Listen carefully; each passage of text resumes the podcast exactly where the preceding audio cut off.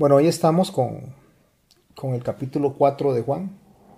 El capítulo 4 de Juan se divide en dos secciones, básicamente. Una parte donde se desarrolla la conversación con, con esta mujer de Samaria y otra parte donde se desarrolla una conversación con sus discípulos, mientras ella anda buscando a sus, a sus amigos, a sus compañeros o a su familia.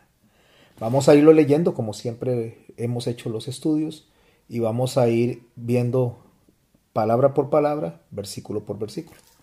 En este caso comenzamos en el verso 1 del capítulo 4. Dice Jesús y la mujer samaritana. Este título, como les había indicado una oportunidad, esto se puso para conveniencia de que la persona encuentre el texto. Esto no existe en el texto original. Dice el verso 1, cuando pues el Señor entendió que los fariseos habían oído decir Jesús hace y bautiza más discípulos que Juan, aquí vamos a hacer la pausa y vamos a estudiar esto que acabo de decir. Cuando pues el Señor entendió.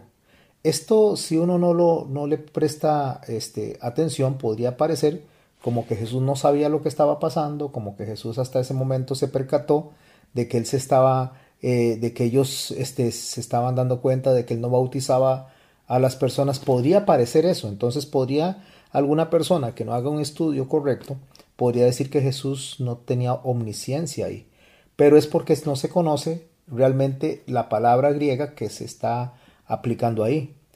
La palabra entendió ahí, cuando dice cuando pues el Señor entendió, es la palabra ginosco. Si bien es cierto es conocer o entender, esa palabra en el griego también aplica para informar, lo cual significa que Jesús fue informado, aunque él conoce todo como Dios, él sabe todo, en ese momento alguien se acercó y le dijo, que los fariseos estaban escuchando que él andaba bautizando más discípulos que Juan. Así que él entendió aquí no podemos aplicarlo como, como conocimiento, sino como información, haber recibido la información en ese momento. ¿Qué fue lo que él recibió de información? Entonces podríamos aplicar la palabra en español cuando Jesús fue, el Señor fue informado de que los fariseos habían oído decir, Jesús hace y bautiza más discípulos que Juan. Ahora nos da un, cuadro diferente. Bueno, tenemos que recordar que lo que cuando estudiamos el capítulo 3, una de las cosas que decía en el capítulo 3, en el verso 22, leo para que quede este, literal, después de esto, Jesús fue con sus discípulos a la tierra de Judea y pasaba allí un tiempo con ellos y bautizaba. Parecería que hay una contradicción aquí de que Jesús en el capítulo 3, verso 22 de Juan, dice que Jesús bautizaba y en el capítulo 1, eh, perdón, en el capítulo 4, en el verso 1, dice que Jesús no era quien bautizaba, sino sus discípulos. Para poder entonces este, darle a esto crédito tal y cual el Señor nos lo está enseñando, necesitamos entender algunas cosas en referencia a la forma en que se expresaban ellos en su, en su lingüística, en su semántica. Lo que nosotros podemos aprender es, por ejemplo, una de las cosas que vamos a ver es por qué Jesús no sumergía a los discípulos en agua, o sea, por qué Jesús no bautizaba a las personas. Eso es lo primero que tenemos que preguntarnos antes de hacer este, la apología de ese texto, para poderla hacer correctamente. En el libro de Mateo, en el capítulo, capítulo 3, en el verso 11, se lee de esta manera, yo a la verdad os bautizo en agua, para arrepentimiento, mas el que viene tras de mí, más poderoso es que yo, los zapatos del cual yo no soy digno de llevar, él os bautizará en el Espíritu Santo y en fuego. ¿Quién está hablando aquí? Juan el Bautista, Juan el Bautizador. ¿Qué está diciendo Juan? La forma en que él bautiza y la forma en que va a bautizar el Señor Jesucristo cuando venga, que el Señor Jesucristo no va a bautizar en agua, sino que va a hacerlo en espíritu y en fuego. Tenemos que preguntarnos si el Señor todo lo que nos pide lo hizo. Si el Señor cuando, cuando nos, nos pone a hacer algo nos da un ejemplo de, de, cómo lo hace Él de una manera práctica. De hecho, todo lo que nosotros vemos de nuestro Señor Jesucristo es práctico. Eso es lo que Él hizo, hacer una de su vida, un testimonio práctico de lo que Él quiere que nosotros hagamos.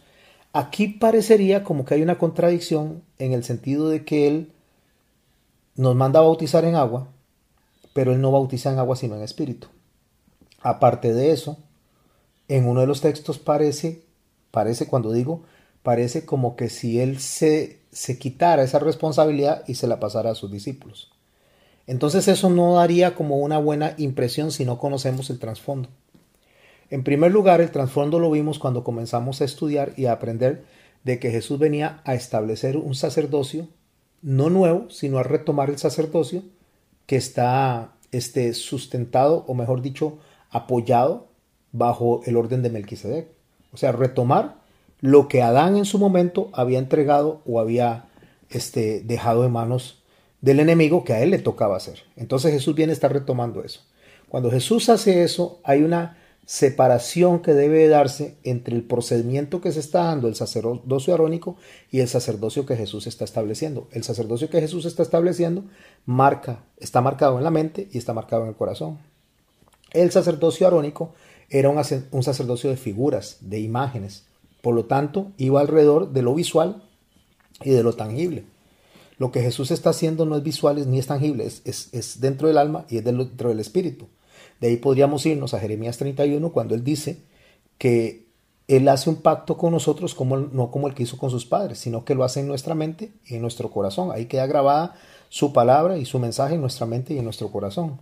Bueno, volviendo a la explicación de por qué Jesús no sumergía en agua, sino que bautizaba en el Espíritu, él lo aclaró a través de Juan el Bautista, cuando Juan el Bautizador dijo eso, justamente, que el que venía después de él, él iba a bautizar en el Espíritu Santo y que iba a bautizar justamente en fuego. ¿Qué es el Espíritu Santo? Bautizar en el Espíritu Santo implica conversión.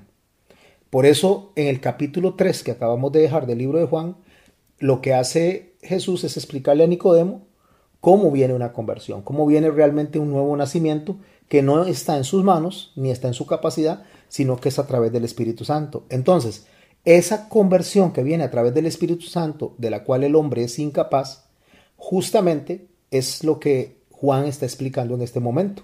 Cuando él dice en, este, en esta porción del libro de Mateo, en el capítulo 3, verso 11, él está diciendo, el que, el que viene detrás de mí es más poderoso que yo, los zapatos del cual no soy digno de llevar. Él los bautizará en Espíritu Santo, conversión, o sea, algo que sale directamente de Dios, y en fuego, que es escrutinio. ¿Qué es el fuego? El escrutinio que vamos a ver en el Apocalipsis cuando dice que la, la hojarasca y, y la madera son quemadas a la par de las piedras preciosas y lo que queda, son las piedras preciosas. Entonces esta expresión es, es básicamente escrutinio y una conversión donde el ser humano, según el capítulo 3 del libro de Juan, en la conversación que hizo con el principal de la sinagoga, con Nicodemo, no es posible para el hombre. Algo que él dice aquí que es muy interesante, y lo dice en, varios textos de los evangelios, dice que él no es digno de desatar eh, la correa de los, de los pies, de los, de, los zapatos de, del Señor. Él dice, los zapatos del cual no soy digno de llevar, y en una parte dice de desatar. ¿Por qué? Porque justamente una de las cosas que, que sucedía cuando una persona llegaba a una casa era que se le lavaban los pies a la persona. Eso era lo más incómodo que podía hacerse a la hora que alguien visitaba, entonces le tocaba hacer eso a un esclavo. El esclavo le tocaba soltar los zapatos, lavarle los pies al que venía del desierto de visitar y por lo general tenían los pies bastante sucios por cómo venían. Entonces, los esclavos eran los que tenían esa tarea y aún los esclavos en algunas casas podían rehusarse a hacer esa tarea. Tenían el permiso de hacerlo. Cuando Juan refiere que él no es digno de hacer eso, es lo que está diciendo, pero que aún así que para, para, él eso es un honor, lo que está diciendo, lo que es indigno para muchos, para él es de, de privilegio hacerlo. O sea, lo que para alguna persona en Jesucristo sería las obras, como en el caso cuando habló con aquella mujer de Cananea, que le dijo que las obras de, de, de los, de la mesa, de los perrillos, ellos, ella estaba dispuesta a recibirla, lo que ella está diciendo, Señor, lo que venga de ti, aunque sea lo más mínimo, lo, lo, lo, aun si fuera una sobra, para mí esto es un manjar, para mí es lo máximo. Juan el Bautista lo que está haciendo es ver la, la, la autoridad, la realeza, la, la, estatura del Señor Jesucristo comparado a Él, que aún lo más indigno para todos, para Él es, como les digo, un privilegio. Seguimos leyendo para aprender esto. Entonces, si Jesús no bautizaba, sino que bautizaban sus discípulos, tenemos que preguntarnos, ¿será que para Jesús el bautismo en agua no es importante? O como Él está empezando a enseñar bautismo en el Espíritu Santo, o Él va a hacer bautismo en el Espíritu Santo, está delegando, está apartando el bautismo en el agua. No, sino estudiamos y entendemos algunos puntos importantes. Por ejemplo, el primer punto. Juan no indicó jamás que Jesús pensaba que el bautismo era, no era necesario. Eso no lo dijo en ningún momento. Él lo único que simplemente está declarando es que Jesús no bautizaba personalmente, sino que lo hacía que a través de sus discípulos, es lo que dice Juan capítulo 4 en el verso 2. Jesús bautizaba más gente que Juan, o sea, lo que quiere decir esta figura es lo que está describiendo esta figura es que una persona hace algo que en realidad lo está haciendo a través de otras personas. En una oportunidad, en el libro de los Hechos dice que José fue vendido a los egipcios, pero realmente no fue vendido a los egipcios. Si nos vamos nosotros al libro de Génesis, José fue vendido a los ismaelitas, quienes a su vez lo vendieron a los egipcios. ¿Por qué? Porque es una figura a la hora de, de, hacer la expresión literaria, es una figura donde se le pone básicamente el destino o la recepción de algo a la persona que se supone tiene más autoridad, en este caso los egipcios. En este caso los egipcios cobran este, relevancia en el texto. En este caso Jesús está cobrando relevancia en el texto. ¿Por qué? Porque cuando Jesús manda a alguien a bautizar, lo están haciendo en el nombre de él. Entonces es como si Jesús lo bautizara para efectos culturales, para efectos de entendimiento de ellos. Nosotros debemos de considerar cada uno de los enunciados de Pablo en la carta a la iglesia de Corinto para poder darle un contenido más a eso y poder ver el contexto, digamos, todo el contexto verdadero para poder entender el verdadero significado. Vamos a leer 1 Corintios capítulo 1 versos 10 al 17. Os ruego pues, hermanos, por el nombre de nuestro Señor Jesucristo, que habléis todos una misma cosa que no haya entre vosotros divisiones, sino que estéis perfectamente unidos en una misma mente y en un mismo parecer. Porque he sido informado acerca de vosotros, hermanos míos, por los de Chloe, que hay entre vosotros contiendas. Quiero decir que cada uno de vosotros dice, yo soy de Pablo, y yo soy de Apolos, y yo de Cefas, y yo de Cristo. ¿Acaso está dividido Cristo? ¿Fue crucificado Pablo por vosotros? ¿O fuisteis bautizados en el nombre de Pablo? Aquí se está dando un problema. ¿Cuál es el problema que se está dando? El problema que se está dando es que hay una división entre los que están en la iglesia de Corinto. Unos se van a favor de, de, de, Cefas, otros están yendo a favor de Pablo, algunos dicen que fueron bautizados este, por, por el uno o por el otro, tratando de defender una posición. De ahí Pablo viene y tira esta expresión que podemos ver en celeste. Doy gracias a Dios, dice que a ninguno de vosotros he bautizado, sino a Crispo y a Gallo, esto es importantísimo. ¿Por qué? Porque parecería que el bautismo en agua no es importante. De hecho, está diciendo y usando la misma idea que se está usando en lo que estamos leyendo de Jesús, que Jesús manda a sus discípulos a bautizar y no es Él quien bautiza. Pero aquí es donde podemos encontrar la respuesta a eso, en la explicación que Pablo hace. Porque él dice que da gracias a Dios que él no ha bautizado a ninguno, sino a Crispo y a Gallo, y dice la razón por la cual. Dice, para que ninguno diga que fuisteis bautizados en mi nombre. ¿Qué es lo que está Pablo poniendo como argumento por lo cual él no bautiza, sino que deja a otros que bauticen? Porque algunas personas en Corinto tomaban posición como lo que estaba explicando él, yo soy de Pablo, yo soy de Apolos, o yo soy de Cefa, o yo soy de Cristo. Entonces, si Jesús hubiera bautizado directamente a las personas, muy probablemente las personas se hubieran sentido más que los demás, que aquellos que fueran bautizados por los apóstoles o bautizados por otra persona. Porque a mí, a mí me bautizó Jesús directamente. Yo soy más santo porque a mí me bautizó Jesús. Por eso es que nosotros podemos ver lo que añade Pablo cuando habla de aspectos del bautismo en cuanto a, la iglesia de Corinto. Él continúa diciendo en el texto, porque aún sois carnales, dice, pues habiendo entre vosotros celos, contiendas y disensiones, y pregunta, ¿no sois carnales y andáis como hombres? Porque diciendo uno, ciertamente soy de Pablo, y el otro, yo soy de Apolos, ¿no sois carnales? ¿Qué pues es Pablo y qué es Apolo? Servidores por medio de los cuales habéis creído. Y eso según lo que cada uno según lo que a cada uno le concedió el Señor. Yo planté, Apolo regó, pero el crecimiento lo ha dado Dios. Así que ni, el que planta es algo, ni el que riega, sino Dios que ha dado el crecimiento. Eso lo dice en 1 Corintios capítulo 3 versos 3 al 7. ¿Qué es lo que Pablo está diciendo? Ustedes se creen más porque son carnales, porque son personas que se dejan llevar por la envidia, por las contiendas, por, por, por ese ego, por todas esas cosas que le pasan al ser humano. Esto lo que hace es ponernos a nosotros en una explicación, aunque Jesús no lo explica, Pablo sí lo explica. Jesús deja que los discípulos bauticen. Imaginémonos, imaginémonos si había contiendas con Pablo porque, o en la iglesia de Corinto, porque Pablo había bautizado a unos o, o Cefas a otros. Imagínense qué hubiera sido si alguno de esos hubiera sido bautizado por Jesús, uno solo que hubiera sido bautizado por Jesús. ¿Qué hubiera pasado en la iglesia del primer siglo? O si hubiera levantado alguien que incluso la gente lo hubiera adorado porque fue bautizado directamente por Jesús. Entonces Jesús en su sabiduría, como Dios que es y como omnisciente y omnipresente, Él deja el registro de que Él no bautizó. Y si el texto dice que Él bautizó, es porque lo que los otros lo hicieron, lo hicieron bajo su autoridad. Ahora eso nos ayuda a nosotros a entender un poquito más el texto. Ahora, ¿qué es lo que está pasando aquí? Lo que está pasando es que no está indicando que el bautismo no es necesario, esto es muy importante, sino que la gente no debía de gloriarse por la persona que lo bautizara. Eso era lo que lo estaba pasando. Albert Barnes, un, un comentarista bíblico, fue el que explicó un poco más claro eso, diciendo que si él hubiera bautizado, esto hubiera sido ocasión de divisiones tristes entre los seguidores, entre sus discípulos ya que al ser bautizados por él, pudieran haberse considerado más dignos y más honrados que los demás, porque entonces se, sentirían ellos en una posición de mayor privilegio.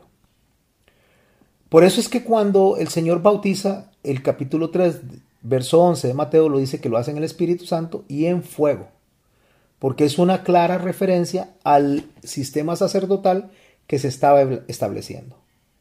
¿Cuál sistema sacerdotal? Vamos a devolvernos un momento al capítulo 1 que ya estudiamos de este libro de Juan para poder hacer un pequeño, eh, una pequeña referencia de esto que acabo de decir. Escuche lo que dice el capítulo 1 en el verso 27. Este es el que viene después de mí, el que es antes de mí. ¿Está hablando quién? Juan el Bautista. Del cual yo no soy digno de desatar la correa del calzado. Estas cosas sucedieron en Betabara, al otro lado del Jordán, donde Juan estaba bautizando. El día, el día siguiente vio Juan a Jesús que venía a él y dijo, He aquí el Cordero de Dios que quita el pecado del mundo. Este es aquel de quien yo dije, después de mí viene un varón, el cual es antes de mí, porque yo era primero. Y escuche lo que dice, lo que está en la línea roja, que es lo que nos, nos compete a nosotros a la, a la hora de hablar de, de, de lo que es el bautismo y por qué Jesús no bautizaba para poder dar explicación a este texto y poder hacer una apología correcta de este texto. Y yo no le conocía. ¿Quién está hablando? Juan el Bautista. Mas para que fuere manifestado a Israel, por esto vine yo bautizando con agua. ¿Qué es lo que Juan dice que él hacía al bautizar con agua? Servía de testimonio de Jesús. Eso es solamente lo que él estaba haciendo. No era que Jesús iba a bautizar igual que él bautizaba. Lo que él está haciendo es siendo el precursor, el que está anunciando lo que Jesús va a hacer. Pero Jesús viene a establecer un sacerdocio diferente, un sacerdocio del, espíritu, un sacerdocio del alma. Es algo práctico lo que él está haciendo. Él lo que está haciendo eh, Juan el Bautista es algo visual. Jesús no iba a hacer algo visual. Jesús iba a hacer algo que está en el alma y en el corazón, a tal grado que el único que puede examinar a una persona es Dios mismo. Por eso Dios le dijo a Samuel, yo no veo como ven los hombres. Los hombres ven la apariencia, yo veo el corazón. Porque la gente veía la acción de los fariseos, la acción de todas las personas que se bautizaban y daban esto por santidad. De esta misma manera, el bautismo que practicamos nosotros, que es el bautismo enseñado por Cristo, es bueno, es un mandato. porque es un mandato? Porque es un testimonio, pero el bautismo en agua no es evidencia del Espíritu Santo ni es evidencia de la llenura del Espíritu Santo. una persona puede bautizarse en ignorancia, una persona puede bautizarse sin creer, una persona puede bautizarse incluso hasta en desobediencia. O sea, pueden haber muchos aspectos del bautismo, pero nosotros no logramos ver el corazón de esa persona. Por eso el bautismo del Espíritu Santo es que sí llega hasta adentro y es el examen, es el escrutinio que hace el Señor Jesucristo de esa persona para ver si realmente esa persona tiene una conversión. Entonces, ¿para qué sirve el bautismo? El bautismo es solamente un testimonio de obediencia. Un testimonio que cuando yo me estoy bautizando, cuando me estoy sumergiendo, estoy diciéndole a las personas, yo sigo a Jesús, yo voy a hacer lo que Él hizo, yo voy a seguir sus mandamientos y yo voy a ser luz y testimonio para las personas, a la gente. También se le dice a Dios, Señor, yo te voy a seguir, yo voy a, hacer tus mandamientos, yo te voy a amar, yo me voy a entregar a ti, a ti, a Dios. Dios conoce mi corazón, así que lo que yo diga de la boca no, no es importante, pero si lo estoy haciendo de corazón, Dios está conectando lo que yo estoy diciendo con mi boca con mi corazón e increíblemente a los demonios. A los demonios yo les estoy diciendo a través de un testimonio de esa manera de bautizarme, le estoy diciendo, ya ustedes no tienen ningún poder en mí, yo no voy a atender lo que ustedes me dicen, yo sigo a Jesús y renuncio a la forma de vida de antes. Eso es lo que significa estar sumergido. ¿Por qué? Porque sumergirse es como enterrar a la persona, por eso debe ser sumergido, no, no, rociar agua, encima, sino sumergido, porque es sepultar a la persona y cuando se saca del agua lo que representa es la resurrección. Debido a que es un testimonio hacia los demás, entonces no es una evidencia ni de salvación, ni es una evidencia de llenura del Espíritu Santo. Es solo un testimonio. Eso es el bautismo en agua, un testimonio. Lo que sí es evidencia es el bautismo del Espíritu. Eso sí es evidencia. ¿Por qué? Porque el bautismo del Espíritu convierte el alma, transforma la mente y produce frutos de arrepentimiento. Eso sí es lo que el Señor dice que nosotros debemos de observar, ver los frutos de arrepentimiento. Bueno, vuelvo a leer el texto para poder ubicarnos justamente en la segunda parte del, del estudio de este versículo, que sería a partir del verso 2. Dice, y leo del principio nuevamente, cuando pues el Señor entendió que los fariseos habían oído decir Jesús hace y bautiza más discípulos que Juan, aunque Jesús no bautizaba sino sus discípulos, salió de Judea y se fue otra vez a Galilea y le era necesario. Aquí esta es la parte que vamos a prestarle atención en este verso 3. Le era necesario. ¿Qué es necesario? Obligatorio. O sea, tenía una obligación de qué? De pasar por Samaria. ¿Por qué es tan importante saber eso? Porque es tan importante que el Señor tenía una obligación, un mandato de Dios, un mandato del Padre de pasar por Samaria. porque no podía coger por otro lado?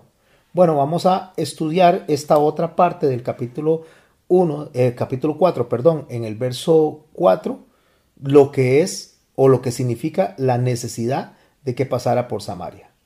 Ok, los samarios, eh, los samaritanos, perdón, y los judíos realmente eran antagonistas totalmente.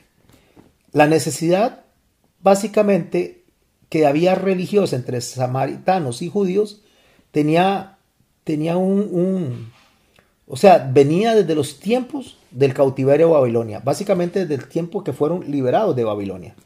¿Por qué? Porque cuando ellos salieron, los judíos salieron de Babilonia y vinieron a construir el templo en Jerusalén, enviados por el rey Ciro, los samaritanos de la época en ese momento, que habían sido este, llevados dos siglos antes que ellos, eh, quisieron ayudar a construir el templo. Debido a que ellos se habían mezclado, se habían mezclado con, con, adoradores paganos de la, de la zona asiria y porque ellos habían sido este, eh, llevados cautivos por los asirios, los judíos liberados de Babilonia no quisieron construir con ellos el templo o permitir que ellos construyeran el templo y reconstruyeran lo que eran las, las, los muros de la ciudad. Eso lo encuentra usted en el libro de, de, Nehemías, en el capítulo 3 y capítulo 4. Ahí ve esa historia que estoy contando. Entonces esa enemistad este, empezó ahí, ahí fue donde, donde esa enemistad entre samaritanos y judíos comenzó, eh, fue muchísimo tiempo antes de nuestro Señor Jesucristo. El tiempo pasó, con el tiempo cada vez se ofendían más, ¿Por qué? Porque resulta que lo que pasó cuando Alejandro el, Magno llegó a conquistar esa zona también. Ellos se rindieron a Alejandro Magno, ¿quiénes? Los samaritanos. Y para conquistar la amistad de ellos, entonces ellos este, definitivamente ceden a todo lo que Alejandro Magno quería. No, no lucharon, no pelearon, simplemente se entregaron.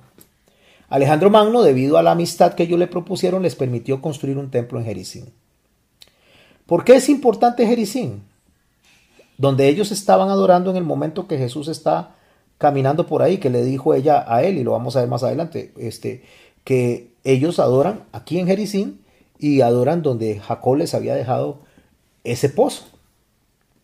Bueno, el texto masorético, cuando, cuando uno lee el texto masorético, dice que los israelitas construyeron el altar de Ebal o construyeron un altar para, para la adoración este pagana en ese lugar y cortaron piedras este, naturales, no las quitaron, sino que simplemente las cortaron, las, las, las movieron, las limpiaron, le pusieron cal y, empezaron a adorar ahí. ¿Qué fue lo que hicieron ellos? Ellos lo que hicieron fue no eliminar los templos de los Baales que, ahí, que estaban ahí, sino que vinieron ahí en esa zona de Jericín y construyeron altares sobre eso, empezaron a adorar sobre eso.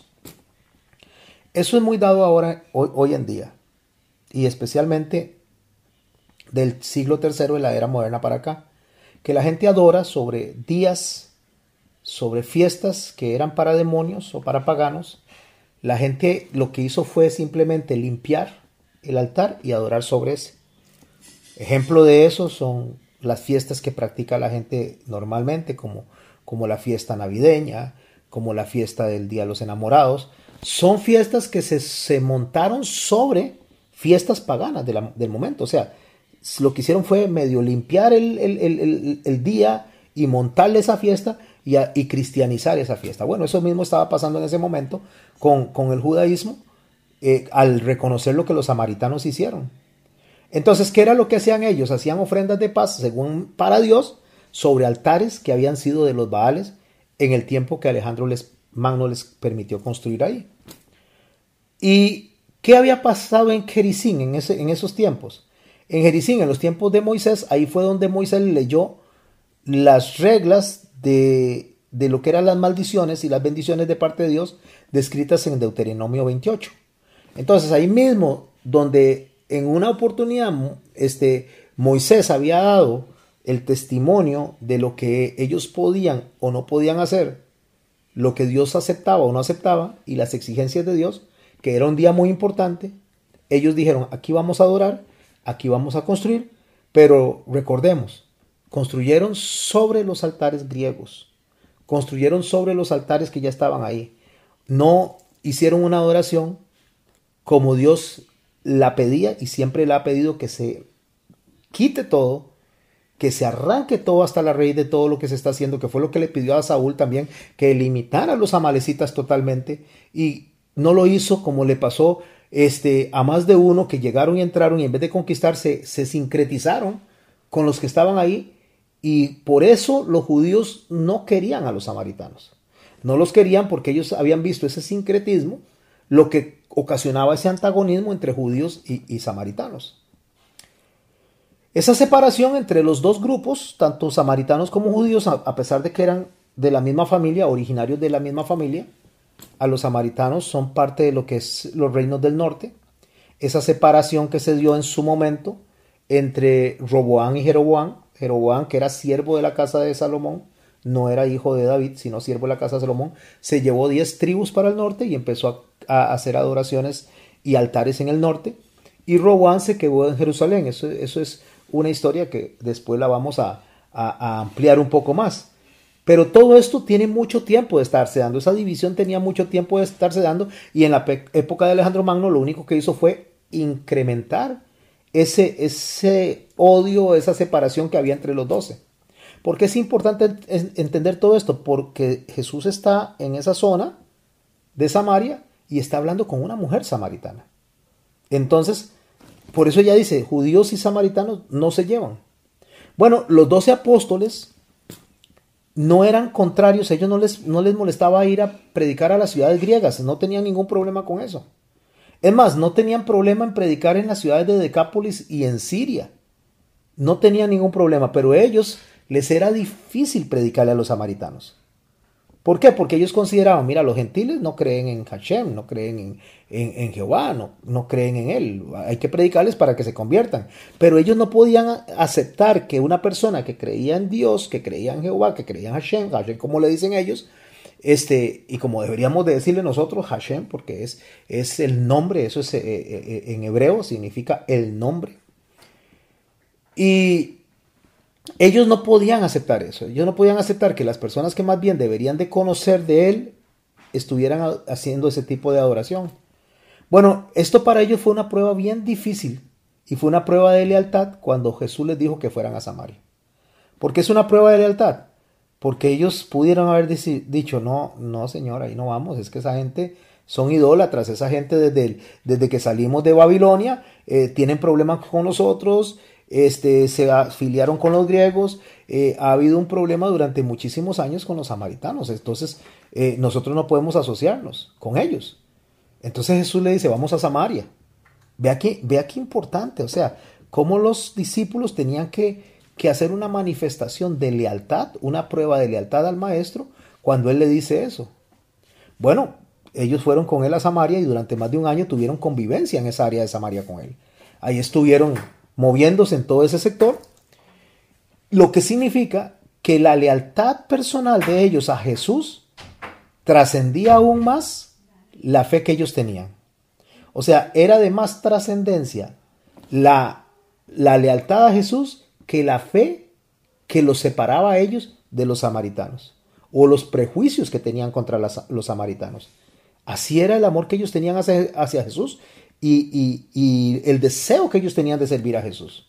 Si lo trasladamos a nuestro tiempo, a nosotros debería de parecernos más pesado el amor que tenemos por Jesús que las diferencias que tenemos con otras personas. O sea, a veces nosotros vemos a los demás por menos, a veces, estoy hablando, no, no me pasa a mí, pero quiero hablar de una manera inclusive, para que no suene eh, feo, ¿verdad? Pero la verdad es que nosotros como creyentes a veces no podemos tener una conversación sana con alguien porque está en otra denominación, porque está en otra iglesia, porque está, o, incluso porque no cree, porque tiene preferencias de otro tipo y no podemos nosotros representar a Jesús delante de esa persona porque nos puede más, nos puede más nuestra creencia, nuestra manera de pensar lo que, que lo que Jesús dice. Y Jesús dice que amemos a nuestros enemigos, que les pasemos por alto la ofensa, que oremos por ellos. Y la palabra enemigo no necesariamente es alguien que me está atacando. La palabra enemigo tiene que ver también con alguien que piensa diferente a mí, que no caminamos y no, no estamos asociados en, ese mismo, en ese mismo pensamiento. Con los discípulos no estaba pasando eso. Con los discípulos, a pesar de que tenían diferencia con los samaritanos, a pesar del antagonismo que tenían de tantísimos años, ellos decidieron honrar a Jesús. Y él dijo, vamos a Samaria y ellos fueron a Samaria. Nosotros deberíamos de actuar de la misma manera. Nosotros deberíamos de pensar cuando una persona tiene unas ideas diferentes a las nuestras, en anteponer lo que el Señor nos dice a nosotros que lo que nosotros queremos. Esa es una enseñanza que podemos sacar justamente de, este texto y cualquier cantidad de, predicaciones se pueden sacar alrededor de este texto. sigamos leyendo Juan capítulo 4. Vamos a ir al verso 5 para continuar desarrollando la idea. Ahora estamos viendo por qué él está ahí en Samaria y que le era necesario, obligatorio estar en Samaria, porque lo que él quería era reconciliar a la casa de Israel, a la casa de David. Recuerde que ellos se separan en manos de Roboán porque Salomón falló, porque Salomón trajo mujeres que le hicieron adorar ídolos, porque Salomón trajo caballos cuando no tenía que traer caballos, Dios se lo había prohibido. Se unió con mujeres que, que eran paganas e idólatras y además fue a Egipto a hacer negocios cuando Dios se lo había demandado que no fuera así. Bueno, Salomón termina escribiendo ese maravilloso libro de Eclesiastés donde él, donde él está triste y, reconoce que él fue un hombre que tuvo muchas riquezas, que tuvo mucha sabiduría, pero que al final de cuentas sin Dios él no es nada y por eso el libro de Eclesiastés cierra en el capítulo 12 diciendo que el fin de todo este discurso es que teme a Dios, dice, y que al final de cuentas vamos a tener que dar cuentas de lo bueno y de lo malo. Ahí es donde termina todo el libro de Eclesiastés. En eso cierra Salomón, reconociendo el error que él cometió y parecería un libro totalmente deprimente, pero no es así lo que él está diciendo. Y lo que está diciendo es que nada de la tierra va a llenar a una persona, nada de la sabiduría de la tierra va a llenar a una persona, ni riquezas, ni sabiduría, ni mujeres, ni fiestas, ni comida, ni nada, porque al final de cuentas, sin Dios y sin Cristo, para efectos nuestros, el corazón del hombre está totalmente vacío. Bueno, esa división se hace y quedan 10 tribus que se conocen como el reino del norte, la casa de Israel, quedan en manos de, de Jeroboam y dos en manos de Roboam, porque Dios le dijo a Salomón que, que iba a dividir, que iba a dividir el reino, que iba a dividir este, el reino de Israel en dos porciones, pero no en las manos de él por amor a David, sino en las manos de un hijo suyo y fue en las manos de, de Roboam. Ahí fue donde se dividió y parte se fue para el norte, que son los samaritanos, y parte quedó en Jerusalén, que son los judíos que el Señor está hablando. Estos que se fueron al norte están en la zona de Samaria y especialmente en la zona de Sicar. Ahora, el verso 5 del capítulo 4, con todo esto en mente y entendiendo todo el complejo problema que había entre judíos y samaritanos, dice, vino pues a una ciudad de Samaria llamada Sicar. Ahí vive esta, esta mujer, esta mujer samaritana, básicamente es de la ciudad de Sicar, lo cual es muy importante. Junto a la heredad de Jacob, dio, junto a la heredad, perdón, de Jacob que dio a su hijo José. ¿Qué fue lo que le dio? Le dio un pozo, en el cual están sacando ahí, en esa tierra, y está esa tierra y está ese pozo que le, que le dio a, Jacob, a José. ¿Cuándo le dio eso él? Bueno, cuando fueron repartidas las tierras, a través de Josué, cuando fue conquistada la tierra prometida. Continuamos, dice, y estaba allí el pozo de Jacob, entonces Jesús, cansado del camino, se sentó así junto al pozo era como la hora sexta. Importantísimo. El otro día estaba escuchando a una persona dar una enseñanza dice que la hora sexta eran como las seis de la tarde. Y eso es desconocer realmente cómo se mueven las horas en el judaísmo. ¿Por qué? O en el hebraísmo, básicamente. Porque la hora sexta no podemos contarla de la misma manera que no podemos contar los años como se cuentan en el greco-romano. tampoco podemos contar las, las horas sino que tenemos que meternos a la forma en que ellos contaban las horas. Las horas de ellos empezaban a contar cuando salía el sol, empezaba a contar la primera hora. La primera hora era alrededor de las 6 de la mañana, lo que para nosotros es las 6 de la mañana.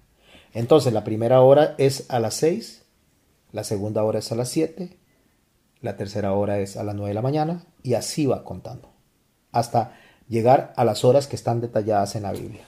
Por lo tanto, ¿cuál era la hora sexta para ver la importancia de eso?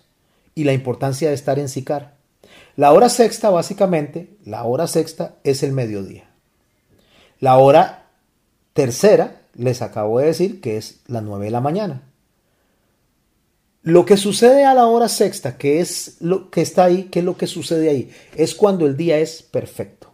O sea, es las 12 del día para nosotros cuando, cuando el sol está en el punto perfecto. ¿Qué es un día perfecto según la Biblia, que no hay sombra. O sea, no hay sombra para un lado y ni hay sombra para otro. El sol pega en el objeto en la parte de arriba y no tiene sombra en ningún lado. Es, es directamente, por eso se le llama el día perfecto. Por eso se llama la hora perfecta. Porque no existe sombra, no existe oscuridad. Solo existe la luz del sol directamente sobre el objeto. Bueno, sabemos que la hora sexta son las, las 12 del día y la hora novena, para que les quede ahí, es las 3 de la tarde, cuando ellos oraban a las 3 de la tarde. ¿Qué era lo que pasaba en la hora sexta, básicamente? ¿Qué es lo que tenemos que aprender? En Proverbios 4 les hablé justamente de lo que es el día perfecto, en esa hora sexta. sexta. Voy a leer Proverbios capítulo 4, los versos del 11 al 19. Con esto va a darnos a nosotros una idea de la importancia que el texto de Juan en el capítulo 4 diga que él llegó ahí a esa hora. Leo a partir del verso 11. Por el camino de la sabiduría te he encaminado y por veredas derechas te he hecho andar. Está escribiendo Salomón, pero está escribiendo de una manera profética. Por el camino de la sabiduría te he encaminado y por veredas derechas te he hecho andar. Cuando anduvieres, no se estrecharán tus pasos y si corrieres no tropezarás. Retén el consejo, no lo dejes. Guárdalo porque es eso es tu vida. No entres por la vereda de los impíos, ni vayas por el camino de los malos. Déjala, no pases por ella, apártate de ella. Hago una pausa aquí en esa línea amarilla. Si nos quedamos aquí, Jesús no debería estar en Samaria, ni debería de haberse sentado ahí a descansar a las 12 del día, que es la hora sexta. ¿Por qué? Porque me quedaría con el verso 14 y el 15 y diría, no debería de pasar por ahí. Pero Dios es sabio, Dios es maravilloso y nos ubica a nosotros en ese momento que Jesús tenía un mandamiento, que Jesús tenía una obligación y que le era necesario pasar por Samaria. ¿Para qué? Para reunir esos dos grupos de personas, para que esas personas volvieran a levantar lo que se conoce como el tabernáculo caído de David, que el tabernáculo caído de David es la casa de David, es la familia de David, para unirlos de nuevo en la familia que eran antes del problema que se dio con Salomón y esa división que se dio. Entonces, por eso en el verso 16 leemos esto después de lo que debería dejar a Jesús por fuera de Samaria y no acercándose ahí. Escuche lo que dice. Porque no duermen ellos si no han hecho mal. ¿Quiénes? Los, los malvados. Y pierden el sueño si no han hecho caer a alguno. Estoy leyendo Proverbios capítulo 4, verso 16. ¿Qué es lo que está pasando ahí? Dice que el malo no puede dormir, o sea, por hacer el mal. Si no ha hecho mal, el malo no puede dormir. Ni, ni siquiera pierden el sueño porque lo que están deseando es hacer maldad. Y vea lo que dice el verso 17, porque comen pan de maldad y beben vino de robos. Ve el verso 18, 18 lo pongo en rojo porque ya esto nos conecta a ese día que el Señor Jesús está caminando ahí en la hora sexta. Mas la senda de los justos es como la luz de la aurora, que va un aumento hasta que el día es perfecto. ¿Quién está ahí sentado? El justo, haciendo una obra perfecta, uniendo a los grupos y haciendo que la historia de estos samaritanos empiece a cambiar. ¿Por qué empieza a cambiar y por qué la obra que el Señor está haciendo ahí es tan maravillosa y por qué es un mandato que le era una obligación para él? El verso 19 de Proverbios 4 nos ayuda a entender. Dice, el camino de los impíos es como la oscuridad y escuche lo que dice, no saben en qué tropiezan. Lo que el Señor está haciendo ahí ese día especial, en la hora sexta, sentado frente a esa mujer, es lo mismo que dijo en la cruz. Perdónalos porque no saben lo que hacen. Por lo tanto, lo que él está enseñando a los judíos, le está enseñando a sus discípulos ahí, es que él está ahí para salvar a esas personas porque están en ignorancia, están en desconocimiento. Él vino a traerles luz, ¿Y qué tipo de luz le viene a traer? La luz perfecta, porque está en el momento perfecto. Esa es la figura que está ahí, la perfecta luz, el perfecto agua y la perfecta palabra está delante de esa mujer de Sicar. ¿Cuándo? En la hora sexta. Ahora hablemos un poquito de Sicar, porque si yo no agarro todo este cuadro y lo armo, no veo la riqueza que hay en este hermoso texto, con este encuentro con esta mujer de Samaria. Sicar, que es una ciudad de Samaria también, era una de las rutas más largas para ir a Galilea. O sea, no era algo cerca, sino que cogió la, ruta más larga, como, como que empezó a bordear para poder pasar por donde está esta mujer de Samaria. Y qué interesante, porque él dice eso justamente. Él dice, me es necesario pasar por Samaria. Y para eso, en lugar de coger la ruta rápida, coge la ruta larga y llega a Sicar. ¿Por qué por Sicar? Porque para pasar por Sicar, sabiendo que el viaje era muy lejos y muy peligroso, ¿por qué? Porque asaltaban a la gente ahí, porque mataban a la gente ahí en esa zona. O sea, porque en Sicar se le conocía como el sitio de corrupción. Además de eso, todos los judíos estaban advertidos que si pasaban por ahí los podían terminar matando, los podían terminar asaltando. Y Jesús dice, me es necesario pasar por ahí.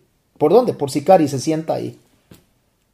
Por eso es que usted, entendiendo este texto de Juan como centro de enseñanza, usted va hoy a entender un, párrafo de una manera riquísima. Lucas 10:30, cuando el Señor está hablando, está iniciando a hablar la parábola del buen samaritano. Vea lo que dice.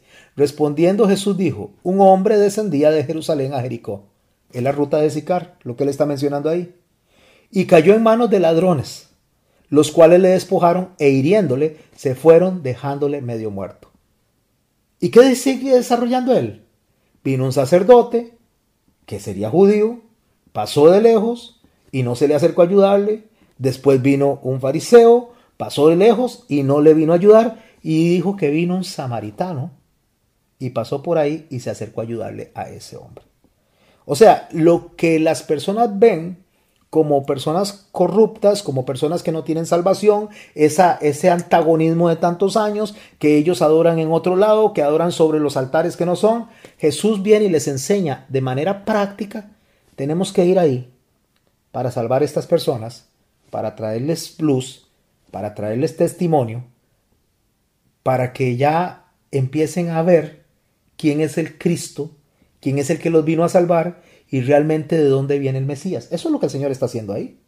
Y por eso le era necesario pasar por ahí y a la hora que le fue necesario pasar, a la hora sexta. ¿Qué es lo que está pasando en ese momento? Continúo en el capítulo 4 de Juan, verso 7.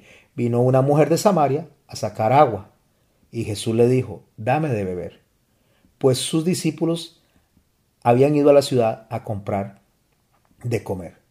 Los discípulos se van, lo dejan solo, él se sienta ahí, en ese calor, y le dice a esa mujer de Samaria, dame de beber. Ya sabemos que el ser samaritano era algo terrible, que el ser samaritano era algo totalmente rechazable, que estaba en una zona donde asaltaban a la gente, que estaba en una zona donde, donde era súper peligroso. Era como que si usted se hubiera metido a los barrios más terribles de acá, a tratar de predicarle a la gente de los barrios más terribles, no voy a mencionar nombres, pero usted puede imaginarse el barrio más terrible que quiera imaginarse y a las personas de ese barrio que usted quiera imaginarse, Jesús se sentó ahí. Ahí se sentó. Delante de esa mujer samaritana en Sicar. Ya sabemos la importancia de Sicar. Ya sabemos el problema que había con los samaritanos. Ahora hablemos de la mujer. ¿Por qué? Porque todos esos elementos son elementos nocivos, negativos para sus discípulos. Son elementos, como dirían los muchachos de hoy en día, tóxicos para que Jesús estuviera ahí. Entonces, vemos que Jesús está en el momento correcto, a la hora correcta, en el instante correcto por obediencia al Padre. Y en, el, en la posición donde todo el cosmos, todo el universo se puso de acuerdo para poder favorecer al Señor Jesús en ese instante. Cuando digo para poderlo favorecer, porque así de maravillosa es la obra que él está haciendo. Es una obra cósmica. Es una obra que trasciende nuestro entendimiento. Es una obra que trasciende nuestra comprensión. Con, con discípulos que si no hubiera sido por el impacto de él en sus vidas, le hubieran dicho, no, vaya usted solo, porque ahí no vamos nosotros. Ahora hablemos de la mujer. Cuando la samaritana hablaba del Mesías, o sea, cuando, cuando ella estaba hablando del Mesías con él, seguramente tenía en la mente que el Mesías que ellos estaban esperando. ¿Cuál era el Mesías que ellos estaban esperando? Los samaritanos. Se le conocía como el Taeb. Así es como se conoce en la historia de Samaria. Que según la tradición de ellos, este Mesías iba a venir y le iba a explicar todos los secretos desconocidos de la Torah que Hashem había puesto y les iba a explicar todo lo que Moisés había establecido. Eso iba a ser el Mesías que ellos estaban esperando. Eso era lo que tenía en la mente esa samaritana cuando piensa en un Mesías. El Mesías viene a enseñarnos, el Mesías viene a explicarnos. Ahora, una de las cosas importantes que tenemos que entender, entender de las mujeres de la época, voy a hablar de las mujeres judías para poder entender a esta mujer samaritana. Las mujeres judías del tiempo de Jesús, básicamente en la vida religiosa, el varón era el que tenía la presencia. Las mujeres no eran necesarias en la vida religiosa. Estoy hablando de los tiempos de Jesús. Porque si nos, remontamos más atrás, en los tiempos de Abraham la mujer se respetaba. Pero estoy hablando en los tiempos de Jesús, en los tiempos que estos fariseos y estas personas enseñaban otra cosa acerca de la mujer. No se las iniciaba en el estudio de la ley, no se les permitía el estudio de la ley, no podían estudiar la ley. Los rabinos no las aceptaban como discípulas. Estoy hablando de las mujeres judías, no de la samaritana. No tenía la obligación de recitar diariamente la Shema, aunque la Shema había sido mandada y, eh, instruida para que fuera todo el pueblo que lo hiciera. Solamente los varones lo podían hacer. No podían ir en peregrinación a Jerusalén. No podían ir a las grandes fiestas judías. Vea, estoy hablando de la mujer judía. Ocupaban un lugar separado de los hombres en el templo. probablemente también en las sinagogas. En realidad, no se contaba con ellas como sujetos activos del culto de la alianza para nada. Solo tenían alguna importancia en las celebraciones domésticas. ¿Cuándo qué? Cuando encendían las velas, cuando hacían ciertas oraciones, pero dentro de la familia, no hacia la comunidad, no hacia afuera. Hay algunos indicios que hacen pensar que en las aldeas de Galilea las costumbres eran poquito menos estrictas, me refiero a las de Samaria. La mujer tenía más libertad, la mujer tenía un poquito más de protagonismo. Ahí tenemos a esa mujer caminando al mediodía buscando agua. La vemos saliendo, hablando con un hombre en la calle. Eso no lo podían hacer las mujeres judías. Las mujeres salían prácticamente siempre tapadas con velo, las, las que estaban en, en Judea. Las mujeres samaritanas no usaban siempre velo. Podían acompañar a los varones donde fuera. Podían conversar con quienes fuera. Pues así que para el judaísmo la mujer samaritana era considerada como una libertina, básicamente. Por eso eran evitadas por los varones y más por los rabinos. Ya tenemos esa mujer samaritana ahí. Si era difícil que una mujer judía le hablara a un hombre, menos a un rabino, a un maestro, ahora imagínese una mujer de Samaria. Súmele el odio que se tenían, súmele eh, que eran ciudades o, o, que se consideraban peligrosas de un montón de maleantes, súmele que es mujer, por eso ella dijo mujer y samaritana, y súmele que el que le está hablando a él es un rabino que se identifica por sus ropas y se identifica por su acento.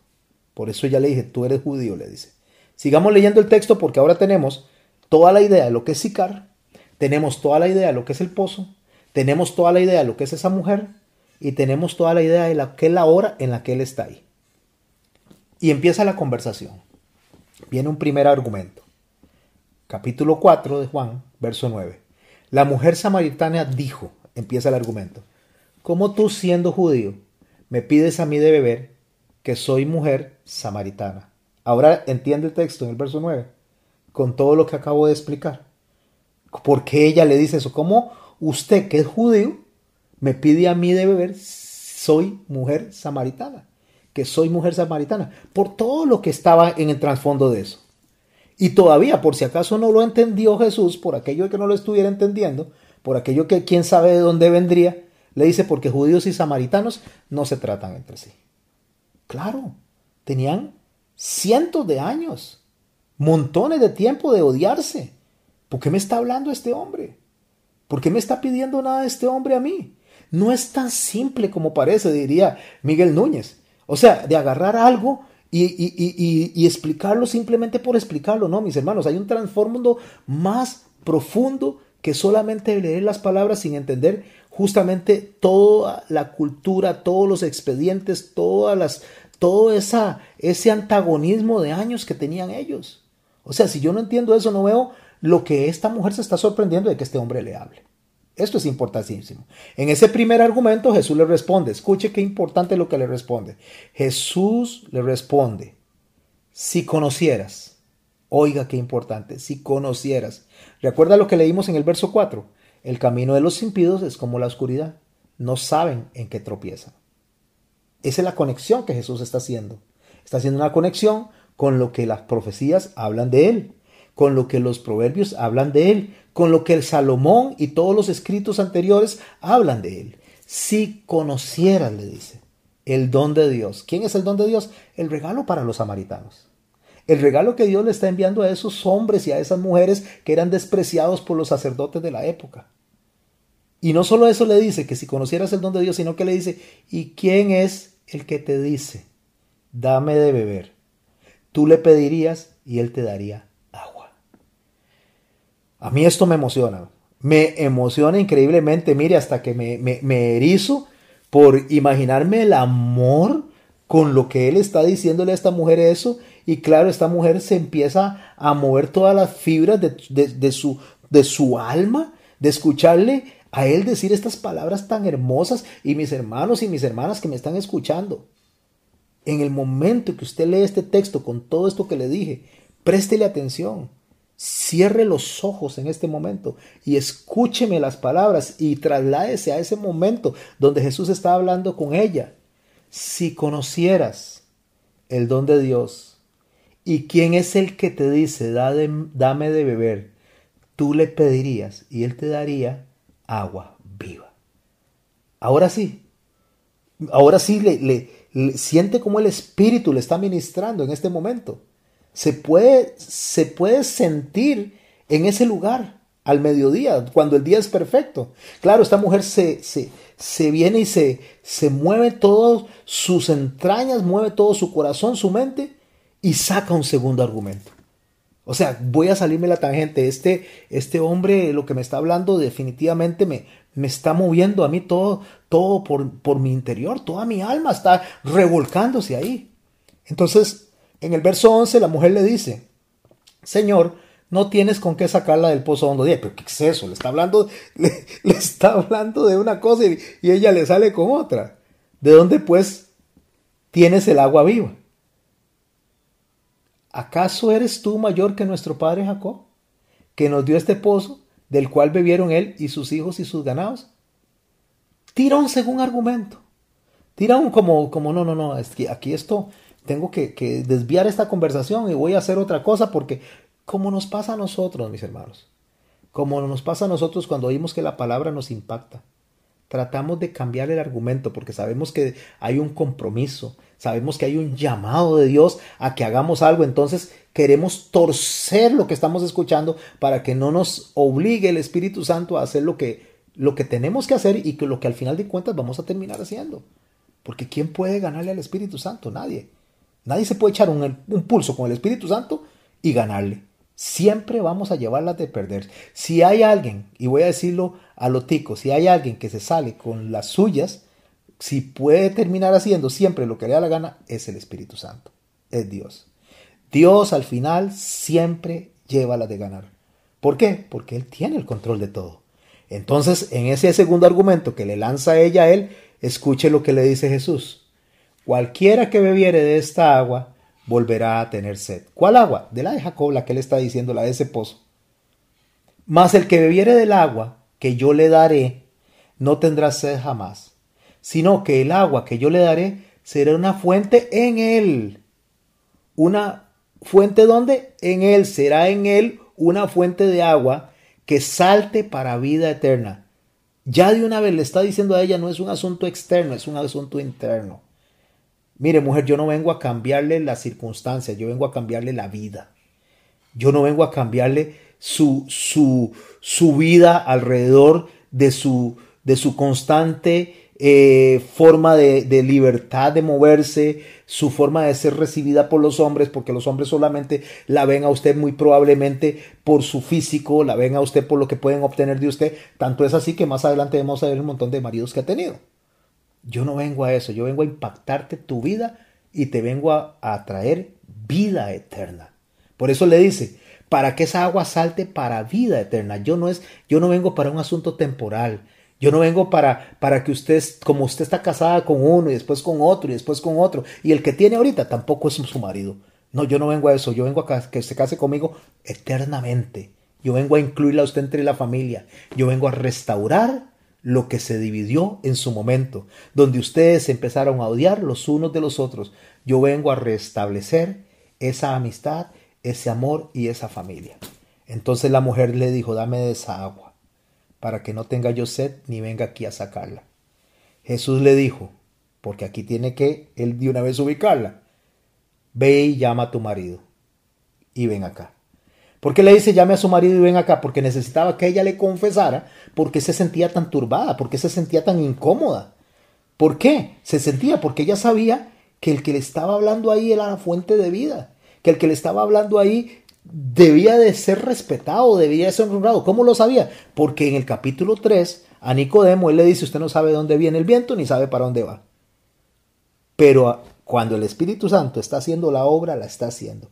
Esta mujer no sabe qué está pasando. Esta, esta mujer no sabe qué está pasando en su corazón y en su mente, pero el Espíritu Santo está trabajando en ella. De la misma manera que le dijo a Nicodemo, de esa misma manera le está resultando a ella. Ella está naciendo de nuevo. Y saca un tercer argumento. Pero ya ese argumento ya no es, ya no es un argumento, ya es una confesión. Ya ella ahí sí empieza a ubicarse en lo que este hombre está hablando con ella. Respondió la mujer y le dijo, no tengo marido, dice. No tengo marido. Pero hasta ahí llegó. Solo le dijo, no tengo marido. Jesús le dice, bien has dicho, no tengo marido. Porque cinco maridos has tenido, y el que ahora tienes no es tu marido. Esto has dicho con verdad. Oiga, era la primera vez que lo veía. Era el primer momento. Ya de por sí, ya todo su, su mundo se le estaba moviendo, se le estaba cayendo. Y todavía este hombre que nunca la había visto, le dice toda su vida y se la saca al frente. Dijo la, la mujer, Señor, me parece que tú eres profeta. No, no, no, es que le parece que es profeta, es que esa mujer en ese momento cayó en cuenta que el que estaba ahí al frente era un ser extraordinario. No era cualquier otro hombre, no era tal vez de esos hombres que la perseguían o con la, con la que él, ella había estado. Entonces le dice, nuestros padres adoraron en este monte, y vosotros decís que en Jerusalén es el lugar donde se debe adorar. ¿Por qué? Porque ya está ella cayendo justamente en tierra, está aterrizando, está entendiendo la conversación. ¿Se acuerda lo que ellos pensaban? Que tenía que venir un Mesías a explicarle las cosas, que tenía que venir un Mesías a enseñarles. Ella le están explicando, a ella le están enseñando. Su mente se está conectando con la mente de este, que está entrando a su corazón y la está escudriñando. Por eso le dijo Jesús, créeme, le dice, mujer, créeme, que la hora viene. ¿Cuál era la hora? Cuando el día es perfecto, cuando el momento es perfecto. La hora viene, dice, cuando ni en este monte ni en Jerusalén adoraréis al Padre. Vosotros adoráis lo que no sabéis, desconocimiento. Nosotros adoramos lo que sabemos, porque la salvación viene de los judíos.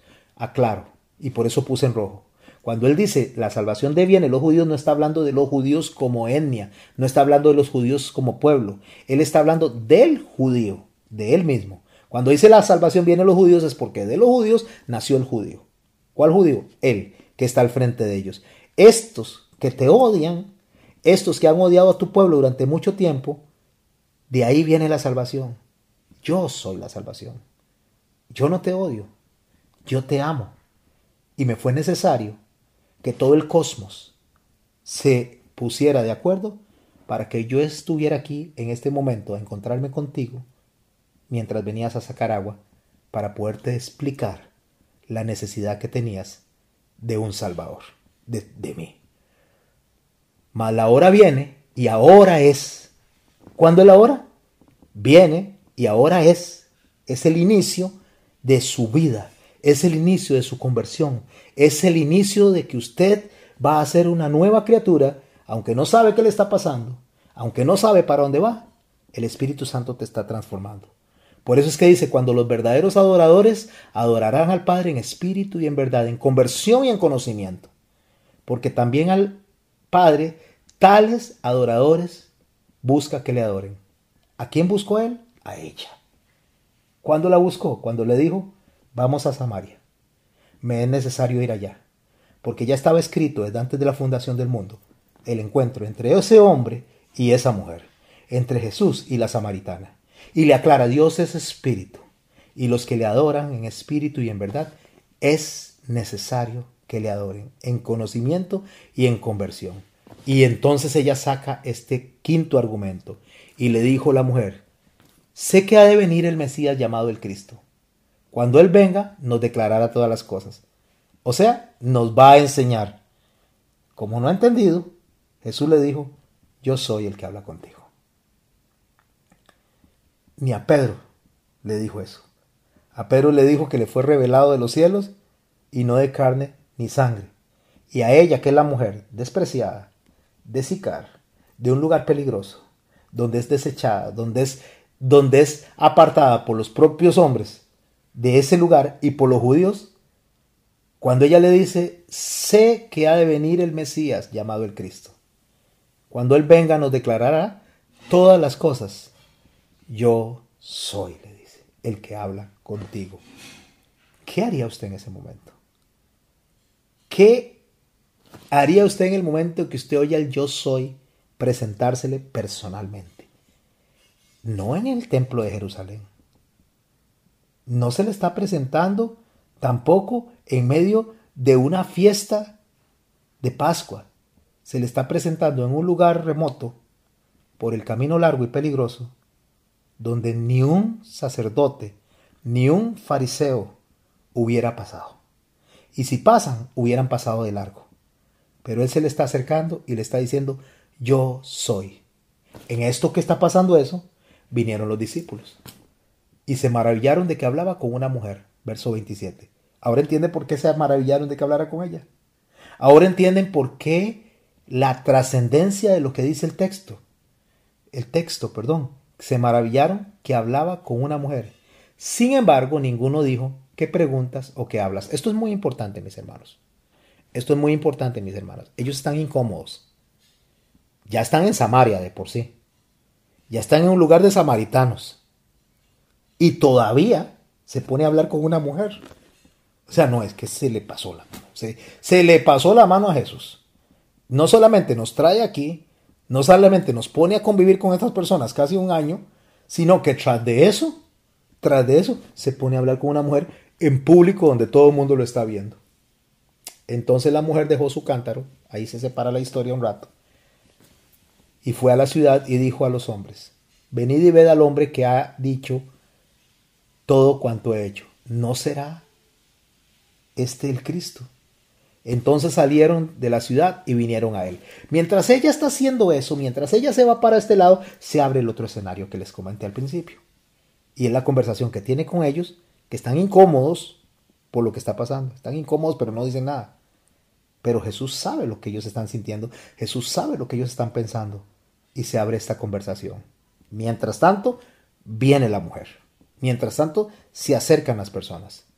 Entre tanto, los discípulos le rogaban diciendo, Rabí, come. Y él les dijo, yo tengo una comida que comer, que vosotros no sabéis. Entonces los discípulos decían unos a otros, ¿le habrá traído alguien de comer? Jesús les dijo, mi comida es que haga la voluntad del que me envió y que acabe su obra.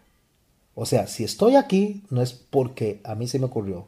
Si estoy aquí es porque estoy obedeciendo al Padre. Y para mí eso es prioritario.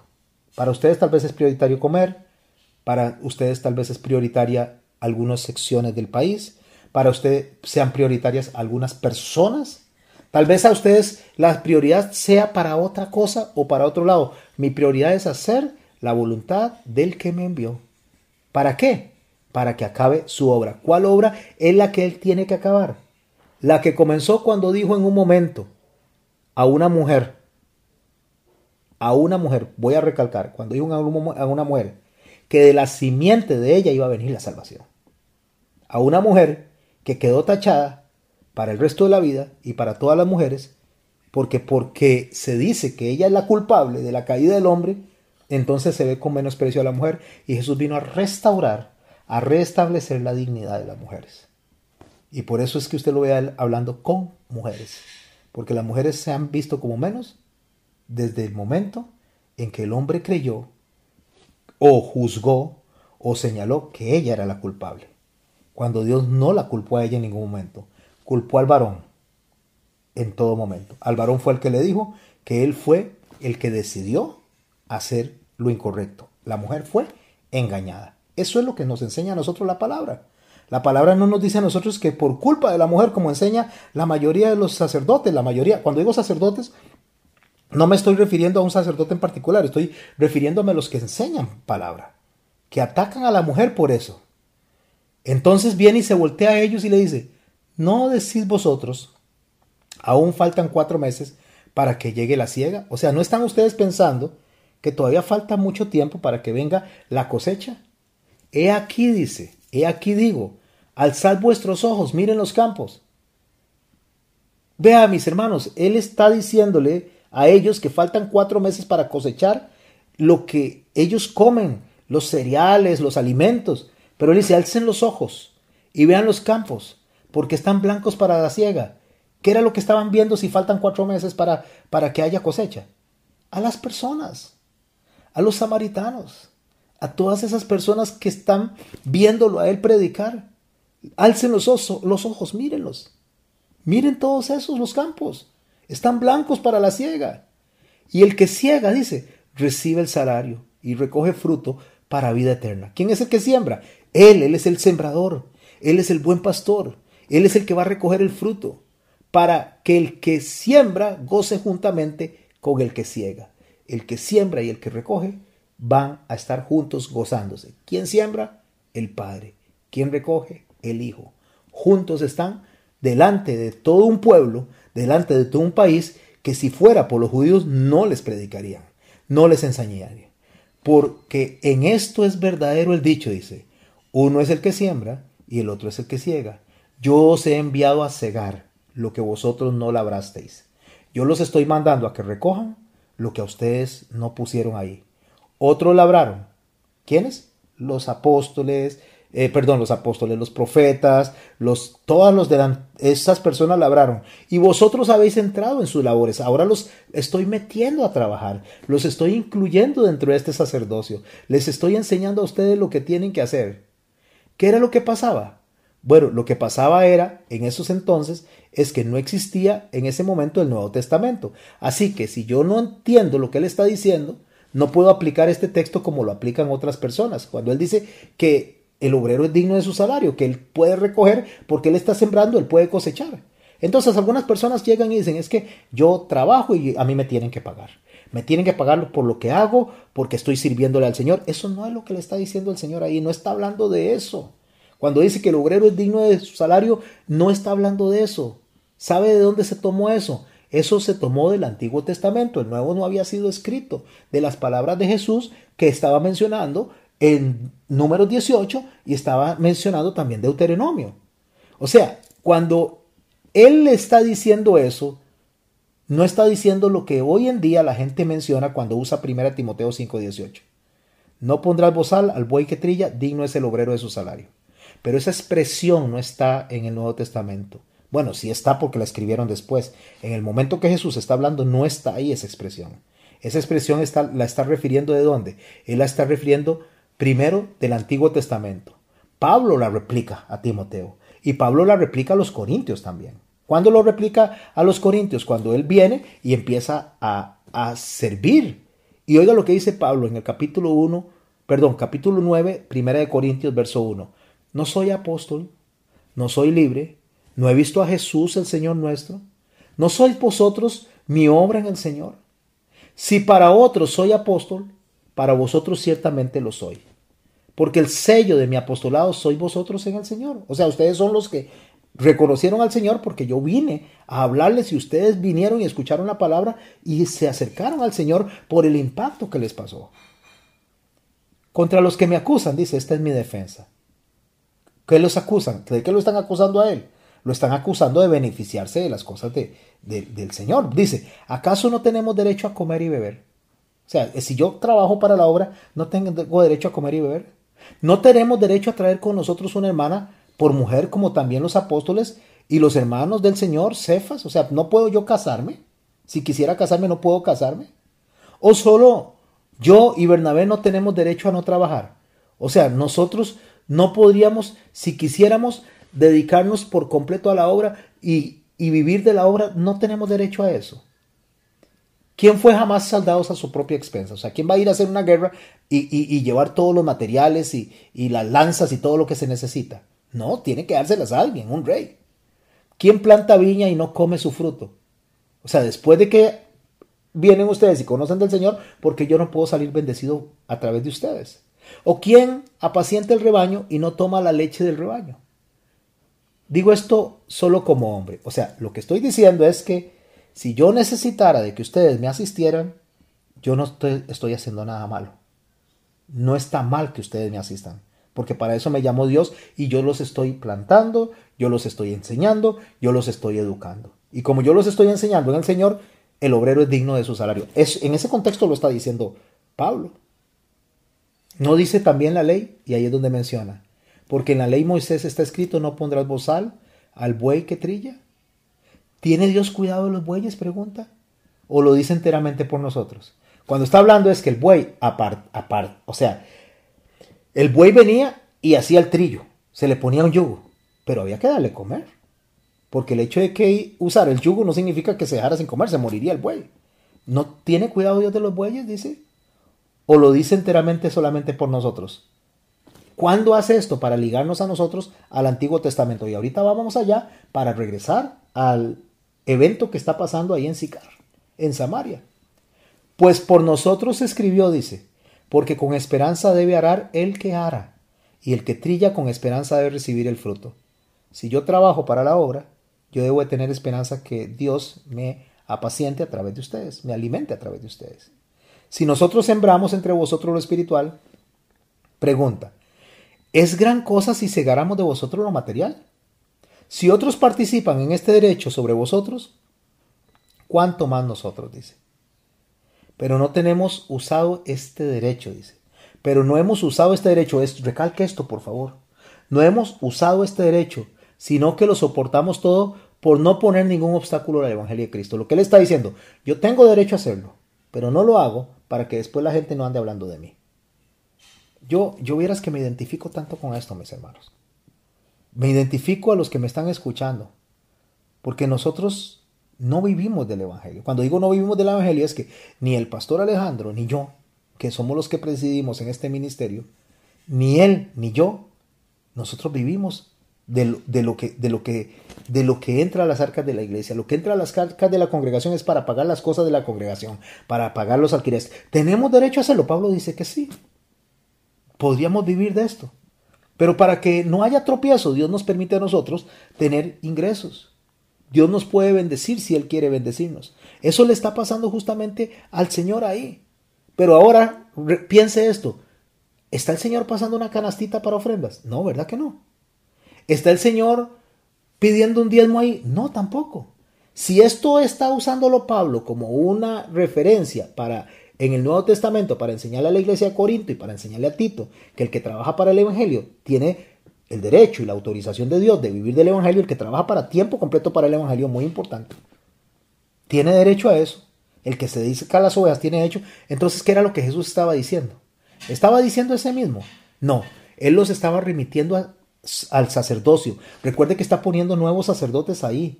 En números 18, cuando el Señor viene y le dice a los levitas que ellos no van a tener heredad, cuando le dice a los levitas que ellos van a tener la bendición de Dios y Él los va a cuidar y les va a dar todo lo que necesitan, voy a leer a partir del verso 8, número 18. Dijo más Jehová Aarón, he aquí yo te he dado también el cuidado de mis ofrendas. Todas las cosas consagradas de los hijos de Israel te he dado por razón de la unción y a tus hijos por estatuto perpetuo. Déjeme decirle que el sacerdocio que el Señor está haciendo le fue trasladado en el capítulo 1 o se le fue devuelto en el capítulo 1 por Juan el Bautista, hijo de la línea arónica. Por lo tanto, esto que Dios le está diciendo le está llegando a él. Donde Dios le está diciendo, yo te puse al cuidado de mis ofrendas. Las cosas consagradas de los hijos de Israel te las he dado por razón de la unción. O sea, tú eres el ungido. ¿Tú eres qué? El Cristo. Fue lo que le acaba de decir a esta mujer. A tus hijos por estatuto perpetuo a él y a sus discípulos, donde está incluido usted y estoy incluido yo. Esto será tuyo de la ofrenda de las cosas santas.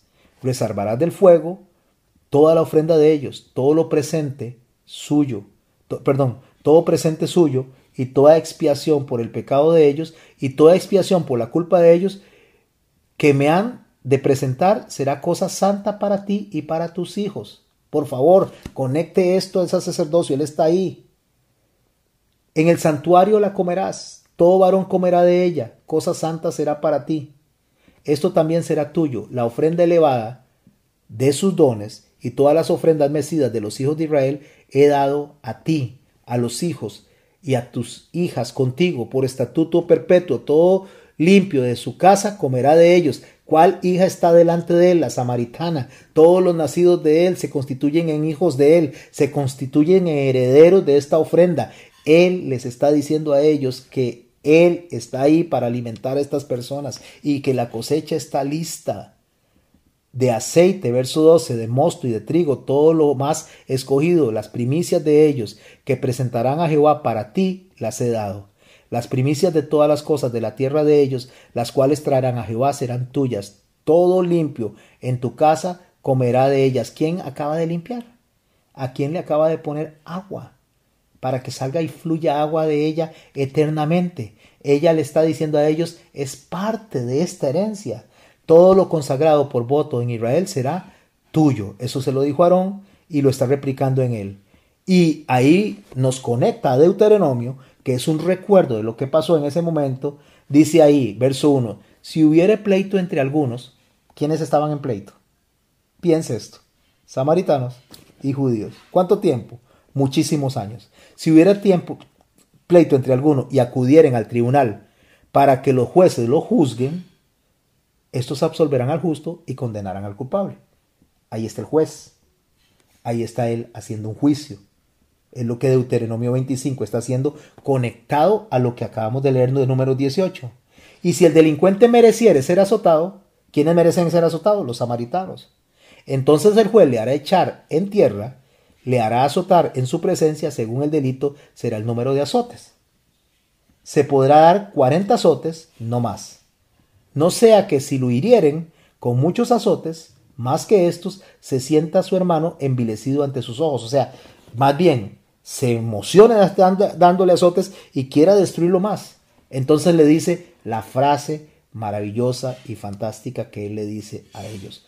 No pondrás bozal al buey cuando trille. Ahora mi hermano y mi hermana hagan la conexión. Lo que él está diciendo, yo vine a sembrar, yo vine a cosechar. Ustedes están molestos por lo que están viendo. Están incómodos porque yo estoy hablando con una mujer. Están incómodos porque estamos en Samaria. No le ponga, no le ponga bozal al buey. O sea, no traten de callarme, no traten de impedir algo que está escrito que tenía que pasar desde antes de la fundación del mundo.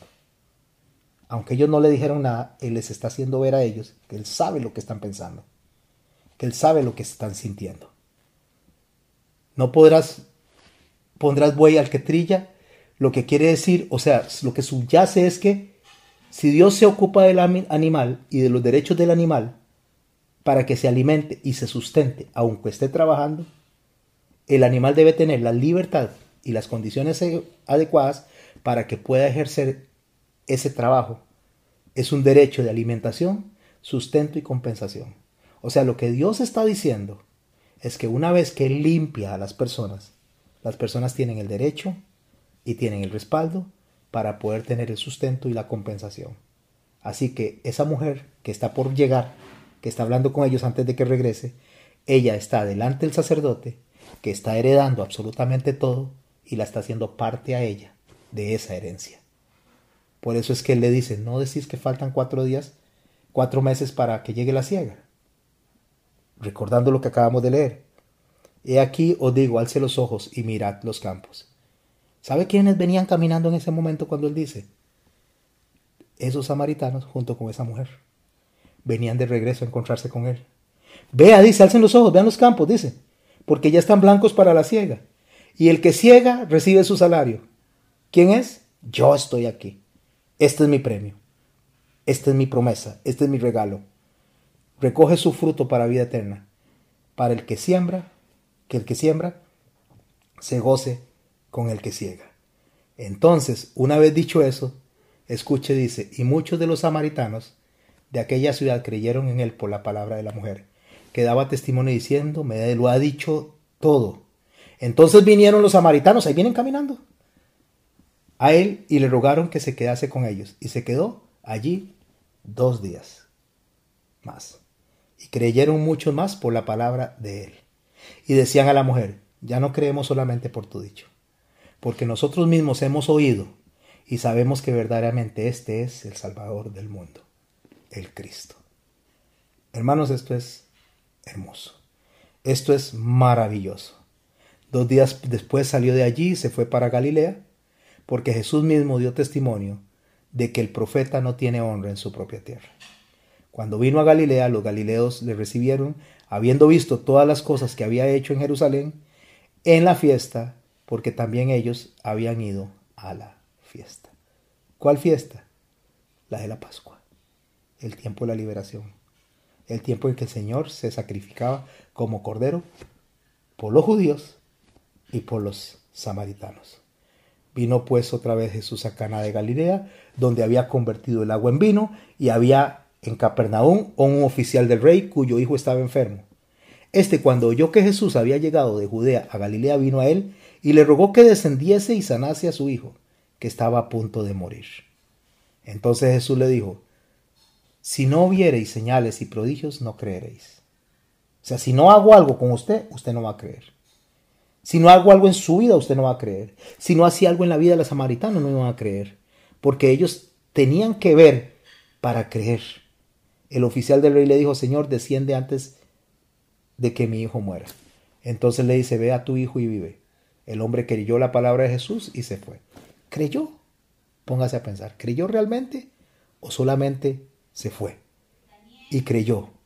Cuando ya él descendía, sus siervos salieron para recibirle y le dieron nuevas diciendo, tu hijo vive. Escuche esta maravilla. Entonces él les preguntó, ¿a qué hora había comenzado a estar mejor? Y le dijeron, ayer a las siete le dejó la fiebre. ¿Se acuerda cuál era la hora sexta? Ahora la hora séptima. O sea, después de lo que estaba pasando, después de todos los acontecimientos, el Padre entendió, dice. Entonces el Padre entendió que aquella era la hora en que Jesús le había dicho, tu hijo vive. Y creyó con él, con toda su casa. Esta fue la segunda señal que hizo Jesús cuando fue de Judea a Galilea, cuando iba caminando de regreso por el camino largo, donde ya había impactado la vida de la samaritana, había impactado la vida de esos samaritanos y ahora seguía impactando la vida de los soldados.